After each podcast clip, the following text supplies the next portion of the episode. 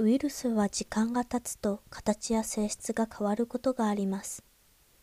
変化した新型コロナウイルスに感染している人が日本でも見つかっています。このウイルスを日本語では新型コロナウイルスの変異種または変異ウイルスと呼んでいます。変異ウイルスはイギリスやデンマークなどのヨーロッパの国、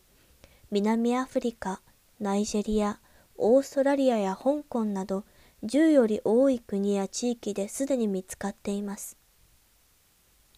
世界の人たちは COVID-19 の変異ウイルスは感染する力が今までよりも強いのではないかと心配しています。しかし今のところ重症になりやすい人が死にやすくなるとは言われていません。日本では羽田空港と関西国際空港で変異ウイルスを持つ感染者が見つかりました。空港以外ではパイロットの人やその家族からも見つかりました。